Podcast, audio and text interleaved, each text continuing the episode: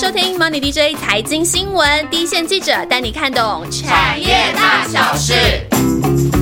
Hello，大家好，我是心杰。那我们上集呢，已经带大家来解读怎么判断是空头市场中的反弹，还是已经要落底回升了。那下一集呢，我们要更聚焦在这个空头市场中的投资操作心法。毕竟大家都知道，现在股债双杀，然后通膨又剧烈之下，钱要放哪里才对呢？一样，请来我们的台股活字典杜金龙老师。哎，欣姐，哎，那个各位听众，大家好。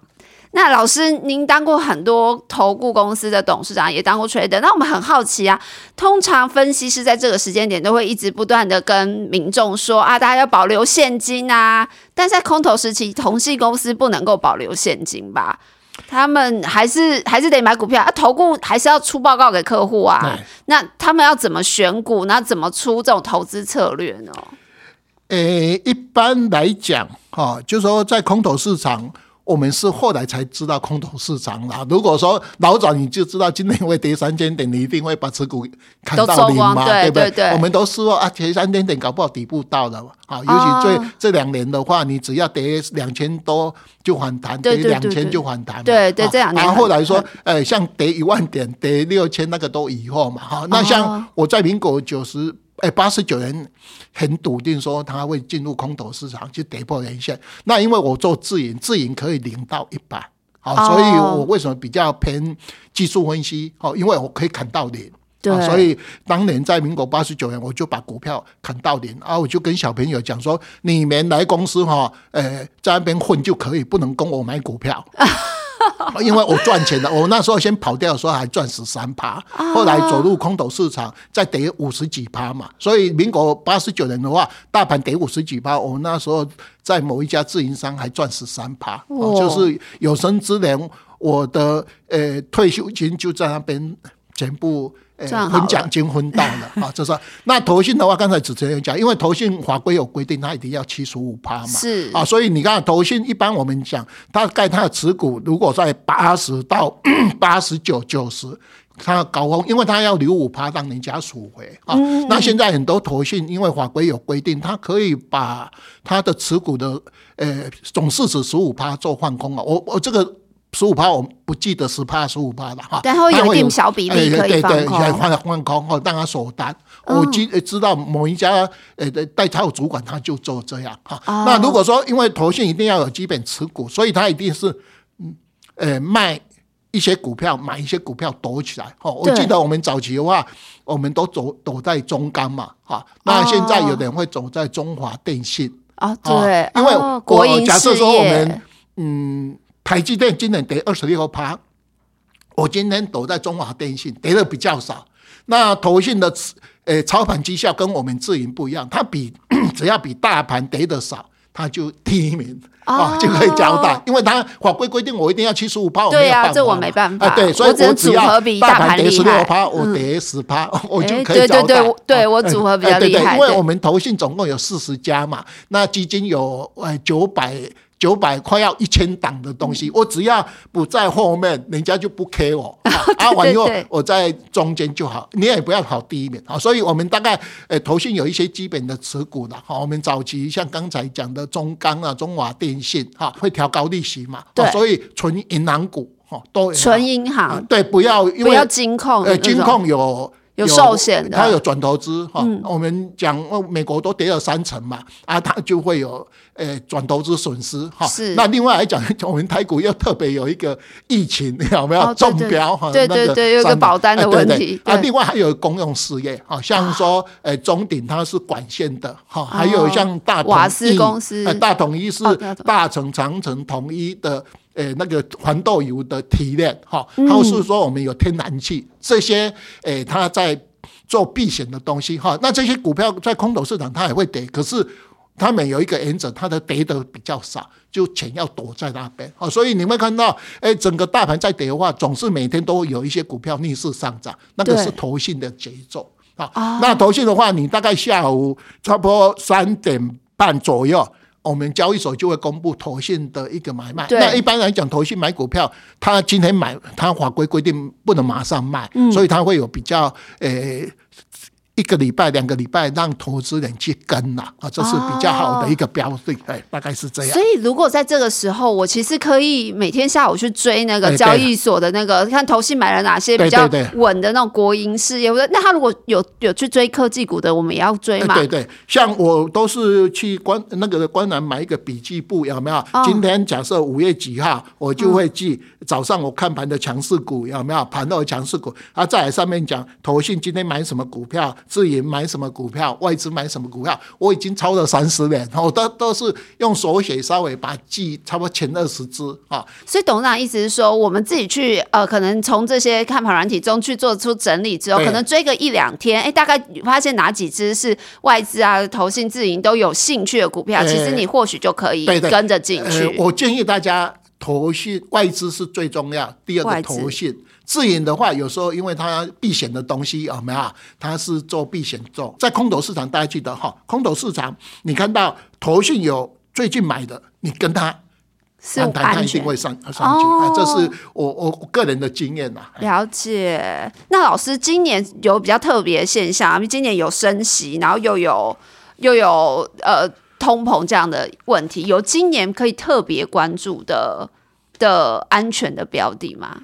呃，一般来讲哦，老师这口袋名单，呃，老师自己对，我。每天都会打那个上市公司的 EPS 的哈。嗯我每天早上，你不要看我这样哦，我虽然眼睛最近也不大好，可是我每天都会有董事长好认真，大哈、富邦、嗯，宏远哈。宏远大家一定要去开户哦，它小标股开了很多小标股哈，啊凯基哈，好，就是说大号子都会把大股都写，宏远这一家公证券公司，他都写人家不要的小标股哦，所以宏远、这一次的研究员航蛮认真的。哎这一次航运股就是宏远第一支写，啊对对对所以我每天大概都会有，那我就把 EPS 呃抄进去嘛，每天打哈、那我们记得在基本面嘛，去年哈、上市公司获利大概成长了七十七十七八嘛，嗯。非常好。那今年大概只成长差不多六趴啊，一 Q 财报公布完以后，大概成长十趴哦，嗯。从以前去年的七十七趴，今年降到十趴左右。所以今年获利的话，你会看到研究员估的啦，哦，因为我个人也没有这么多能力啊没有？对尤其很多投资人你也没有那么多时间嘛，嗯你去看人家研究报告五家就好了。我当然刚才讲那五家，那我总结跟大家讲，今年比较看好的上市公司的获利哈，就钢铁、金融。钢铁哎呃，那个我们的观光百货哦，啊，那像半导体就台积电嘛，啊，台积电成长四成嘛，哈，呃呃，电信啊，通信呐，哈哦，零组件。大概是这几类哈，那像航运也有估的，因为航运今年还不错，还有大概三成左右。那你就这几大类股哈，大概找几只哈，知道安全那像说面板跌了五十趴嘛，有没有？塑化跌那个获利跌了三成多，你就少碰嘛啊，就是这样。所以我大概呃每个月底我都像说呃下礼拜月底的话，我就会把这个 EPS 有没有估出来啊？那你就找今年一税后盈余 EPS。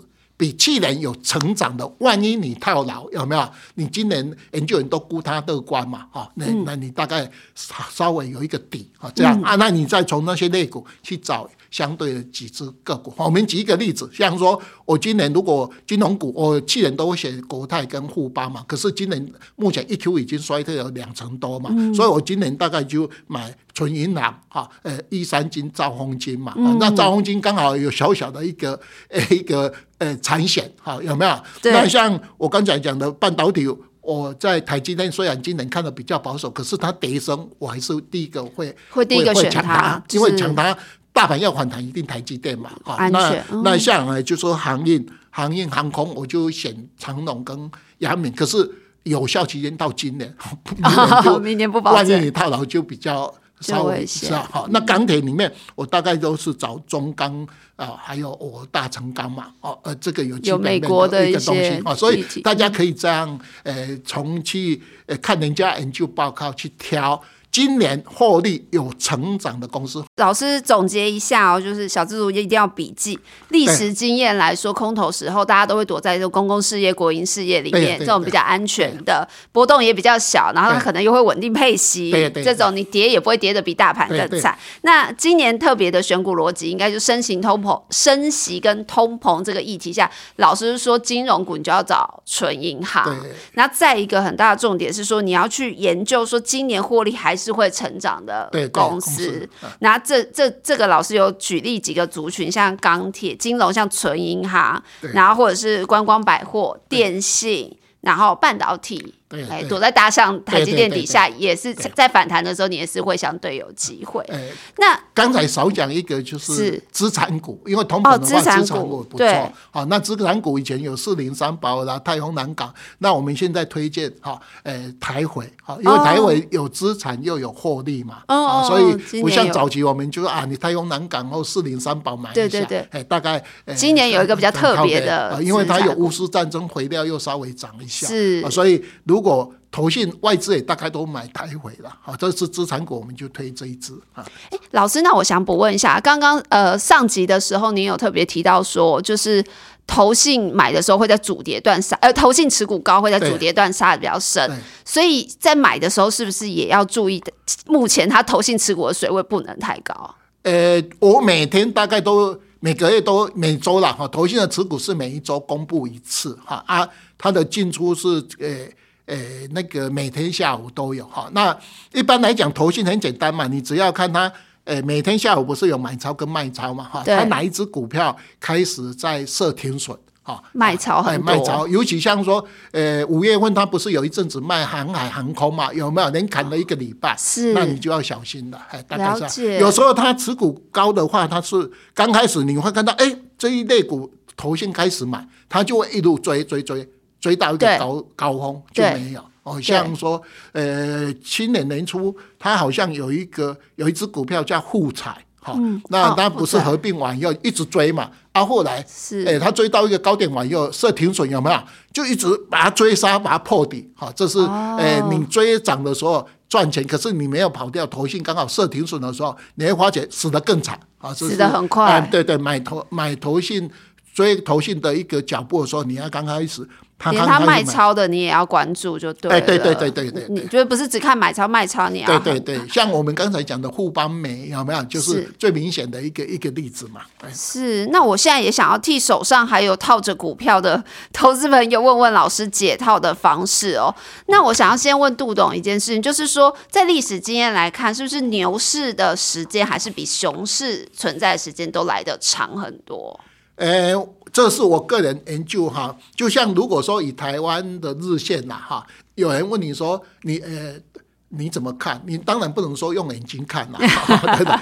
我统计资料，我们台湾六十年每天的日线涨的机会大概是，呃，五十六点多 percent 哈，跌的话是，呃，好像各一半呐、一个五十多两趴左右。是所以以日线来讲，可是以长线来讲，台湾股票市场长涨的时间大概有二十二趴，嗯，跌的时间有十一趴嘛，所以涨比跌大概多一倍嘛，哈。对可是中间有六十七趴是盘旋待变，也不知道涨，也、不知道跌，哦所以我们股票市场有人喜欢做多，就说哎，做多时间比较长嘛对，啊。股市心理学大家记得，刚才有讲说空头市场大家做什么？也有一个杂志问我说你在做什么？他说很多主力都是去爬山呐、啊他说你是不是在写书啊？那我说我没事干嘛我我以前哈，我以前真的呢，每次空头市场的话，那 记者就会打问我说：“哎，杜董，杜董，你在干什么？”他说：“我出书啊，啊那完了完了，啊啊啊又空头又了。”空头了，因为我以前哦又在写书技术分析出的时候，基本分析、价值分析真的是都在空头。为什么你知道？因为空头市场我做自营不能做嘛，哈、哦你多做做不错，少做少错啊，所以我们又闲不下来，所以我就会把心思去整理资料啊。等你我整理完以后，呃，去找以前是找财信，找某某一个杂志社出版完以后，哎，出书了啊，空头空头多又又多头又来。刚刚董事长提说，多头的时间大概从历史经验来看是空头的一倍。一倍。对那既然是这样，假设我现在真的手上套了一个股票，我又不缺资金，那我就把它放着嘛，因为大盘整个拉长线来看，它其实是指数是不是不是完全，指数是一路往上的。那我可不可以就这样放着？它总有一天可能明年中又回到万七万八。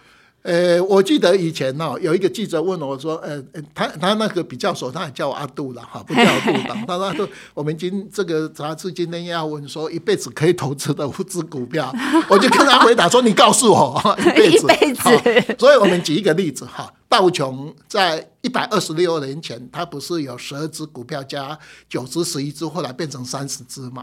那这一百二十年道琼剩下一只股票存在，叫做秦毅，呃呃 G 一哈，奇奇异呃哦哈奇异呃奇异奇异是爱迪生发明的那家公司啊，奇异。后来奇异最近也被被那个被并了嘛，所以你要记得哈。道琼一百二十六年还没有一只股票存在哈，那我们现在就是说我报的场景，你现在报的是台积电是对的、啊，二十八年来是对的啊。可是你如果报联电，最近也不错了哈，因为三十六年，我们电子股第一支就是光宝嘛，三十八年哈，这个，所以我们讲的说，你现在报的这一支长期持有股票。如果像三十年前你报国泰金有没有？你也很惨的啊、哦对它还还还不错，还有啊，有很多公司已经消失了啊。啊，就说是诶，它跌下来，涨的点数虽然涨到一八六一六六一九，可是不是你的股票啊？你说我是台积电，当然是啊。啊，可是我们举一个最有名的例子，你假设报的是二三一七的红海，红海。诶，挂牌完以后，它从三十七点五马上涨到三百七十五，涨了十倍哈、大家记得十倍这个观念。完以后，三百七十五到现在，红海才一百多块。嗯嗯，哦，它每人配股八块还不错的，可能可能三百七十五块的套牢会会有哈、万一你你是报那个有达奇美啊，或是哦。有一些下市哈、所以我们提醒大家哈、你报的是如果那一只股票是未来，我们经常问大家，未来三十年、十年后哪一只股票会变成台积电统一招商？没人知道嘛三十年后你当然知道，说我要报统一招商，有没有？三十年前很难呢、难嘛，所以我们？就认为说，我们当时也刚才有一直讲说，你买的股票，你报的至少有 EPS，可是问今年 EPS 三块钱，明年会不会？没人知道嘛，啊，这是里面的。哦所以有一个观念，就是说，你买股票，如果你想。报这个长期的话，你应该要有一个风险分散。啊，就像我刚才讲，呃，上次讲我大概都买五档嘛，哦，我虽然说哦。我台积电弄为好，可是我还是会买航空行业跟所谓钢铁哦，金融分散一下哦小部位去这样分散一下。可是大家很想知道，因为有一句俗话，就是说股灾来临的时候，就是财富重新分配的时候。这个时候是你用大量便宜的价格去买好公司。老师怎么解读这句话，对我们一般小资族不是啊的帮助？就是说你空头市场，我们知道你是得六千来一万，有没有？你搞不好买在那边上面的嘛。哈对那像我民国八十九，我就很幸运，有没有？公司的部位全部跑掉了按完以后，跌下来以后就买，哈，去去去买。所以来讲的话，你避空空头市场，我的建议是很简单的。假设说我们现在在录音的时候，我们认为初跌段已经形成嘛，对你先把部位降到一半。哦哦，一半的话，你还有涨啊，你至少涨上去，你要有一半的钱嘛。哦哦哦那如果说万一跌下来，你还有一半，你要不要去可是，而？且我要设纪律，哎对不对？对我那一半如果跌到一定幅度的时候，我就要我就要我们一般投资人都不设停损，他们认为卖很难哎啊他哎卖很难因为我们股市心理学是卖痛苦是两倍，赚钱一倍嘛。对啊，你心理学有两两本账嘛，我的薪水是。斤斤计较，我股市赚钱我就去吃大餐啊，去包鱼一次嘛。可是如果万一你那个包鱼跟鱼刺是鱼骨头刺到，你就死了嘛，有没有？啊，那像我以前赚钱，我经常会请人家去回向。好，因为哦大家记得哈，在我们这个行业，你抢人家的钱，所以每个人拜拜都是拜关公啊，拜、那要个拜那个呃钟馗，有没有啊？你赚钱一定要请大家吃，不管请你的朋友或是你的家人，吃完以后你才会赚更多的钱啊。这个大家要回大家记得对对对要回向啊。所以来讲的话，你是跌下来，你有钱当然是赢家啊啊！万一如果说我们经常这个行业经常有一句话，就说买完股票以后赚钱。是很快乐的事情，可是你赚钱完以后就喷出去啊！你卖呃那个卖 完、呃卖完你股票要出去，买完股票人家买三 三个月得二十一趴，你何德何能买三天得二十一趴？这个我们经常碰到的东西嘛，所以你哈、跌下来，你真的你。全身而退你当然有，可是你全身而退，你也买不下去。为什么你知道？你就会一直偏空。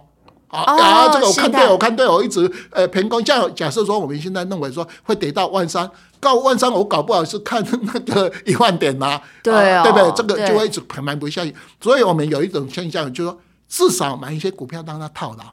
你把哦部位，我今天设损损十趴，我就不卖。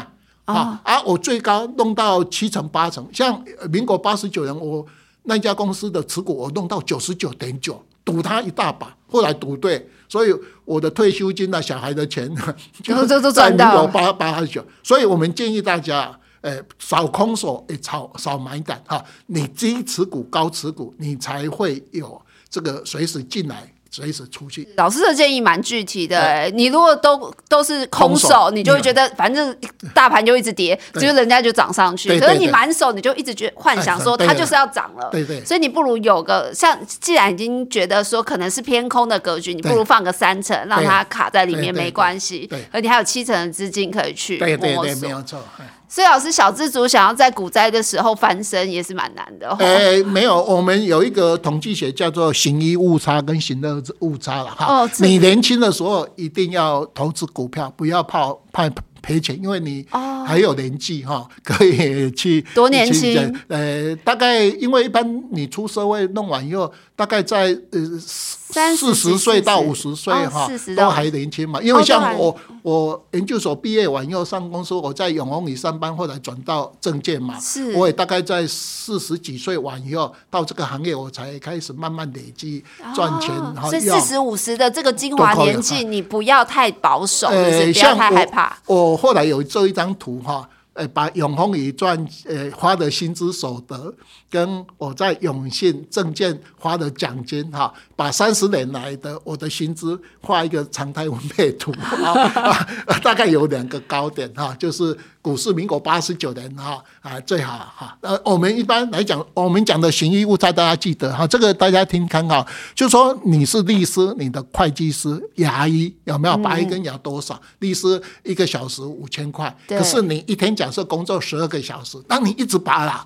啊，你的上限就是能赚多少，就是赚因为你受到时间的限制。对对哈那我们这个行业叫行乐误差，行乐误差是说我今天真的看对方向，我可以呃去加强部位哈，扩大信用交易。可是你扩大信用交易 也会违交割哈，小白小心可是你做对完以后，你会翻身嘛？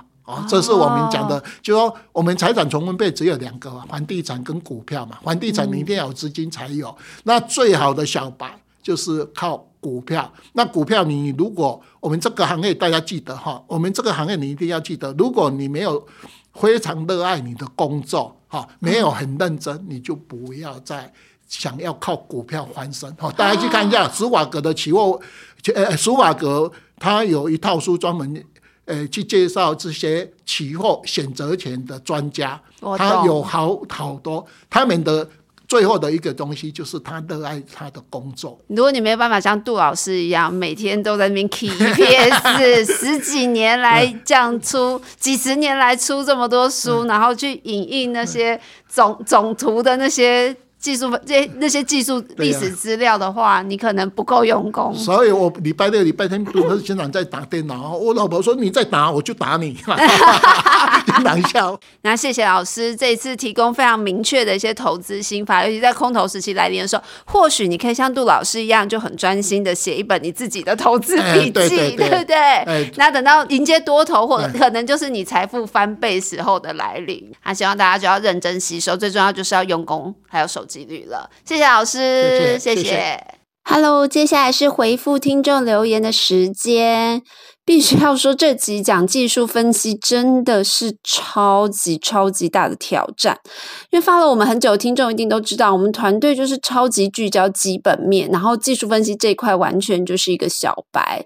所以当初要找哪一位专家来呃上节目，我们真的是费尽心思，然后在业界做了很多的询问。那杜金荣老师在业界就是以研究非常深入跟透彻闻名的，大家听他这两集节目，应该可以感受到，他也是一直不停的提醒大家要认真做功课。那他自己也非常认真，这三十年来。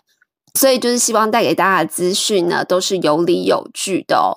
所以这次在 Apple 啊，还有 YT 都有一些粉丝的留言，听起来是不太习惯我们这种转变的风格。那对这集节目就有一点疑惑啊。所以我们要跟大家说，就是说这是一个新的尝试啦。我们主要是希望可以拓展一下节目的触角。那就很感谢我们的老朋友 Run J，因为他说的也完全到我的心坎里。我就引用他的说法，就是他说在市场上能。够存活越久的人呢，其实就越有值得尊重的地方。那虽然我们都不是技术分析的追踪者，但是也可以尊重这些大佬们的观念喽。那另外，我们 YT 的小编最近他的业务范围扩大了，所以他蛮忙的，所以这几天他没有没有空回复那个 YT 好朋友的留言。没事的，我这边会一并帮忙来回应哦。有一位新的这个张艺勋同学第一次来留言呢。那他说他是一路从第一集一直追到我们最新的这一集，真的是超级感动的。那很谢谢你没有被我们一开始这么深色的表演给吓跑，然后愿意这样一路相随哦，听我们的节目。那像你这样偶尔浮出水面跟我们留言对话一下，我们就真的会超开心的。如果你有空的话，也可以多多留言。那很谢谢你感受到我们的努力，真的是每一集节目都非常的丰富，所以我们才需要拆成上下两集。那另外在苹果 p o c k e t 上面有一位阿健，也是一个新朋友，很诶，好像第一次看到来留言，那很开心你喜欢我们的主持。那另外 Run J 有针对 ETF 那集节目给我们正向的加油打气，然后 Run J 有建议我们可以在节目里面加一些有趣的感话，我我们会努力的，因为我知道我们多数人都真的太震惊了，我们大家要努力改善一下，不要这么老学旧的模样，好不好？那最后是这个，所有昵称都被用过了，是不是啊？这位好朋友，他问我们有没有比较推荐看各种报价的网站？诶这问对了，因为我们最近 XQ 全球赢家里面，其实我们本来就有报价的系统，让大家做研究会更加的方便。那另外他有提问啊，就是希望我们可以聊聊检测厂或是网通相关的个股。其实我。呃，针对他的这个问题，我也一直想跟大家聊聊这个心里话。就是我们其实知道台股的戏族群真非常非常多。那节节目其实到现在两年多了，可能可可能 cover 的戏族群可能才一半左右吧。另外还有可能不到一半啦，但是可能也有蛮多戏族群我们都还没有讲过。那其实我们很多产业考量不讲的很大原因，其实就是。这些族群的基本面并没有值得跟大家，就是在我们要上节目的阶段上，它都还没有太值得跟大家推荐。基本面没有太值得跟大家推荐的地方，那我就很想要问说，就是它可能市况不好，或者没有太多变化的话，那想要问问听众朋友啊，你们是会想要听我们这样单纯分析产业，然后或者是告诉你说，哦，你怎么样了解这个族群，但是并不是在。推荐，或者是说，在它很很好要往正向发展的时候，来上这样的节目，大家会也会想听吗？就是会有兴趣吗？毕竟今年真的很多族群基本面真的很难优于去年哦。那所以这也造成我们选题非常大的困扰，所以就希望大家多给我们意见喽。我们就下次见，拜拜。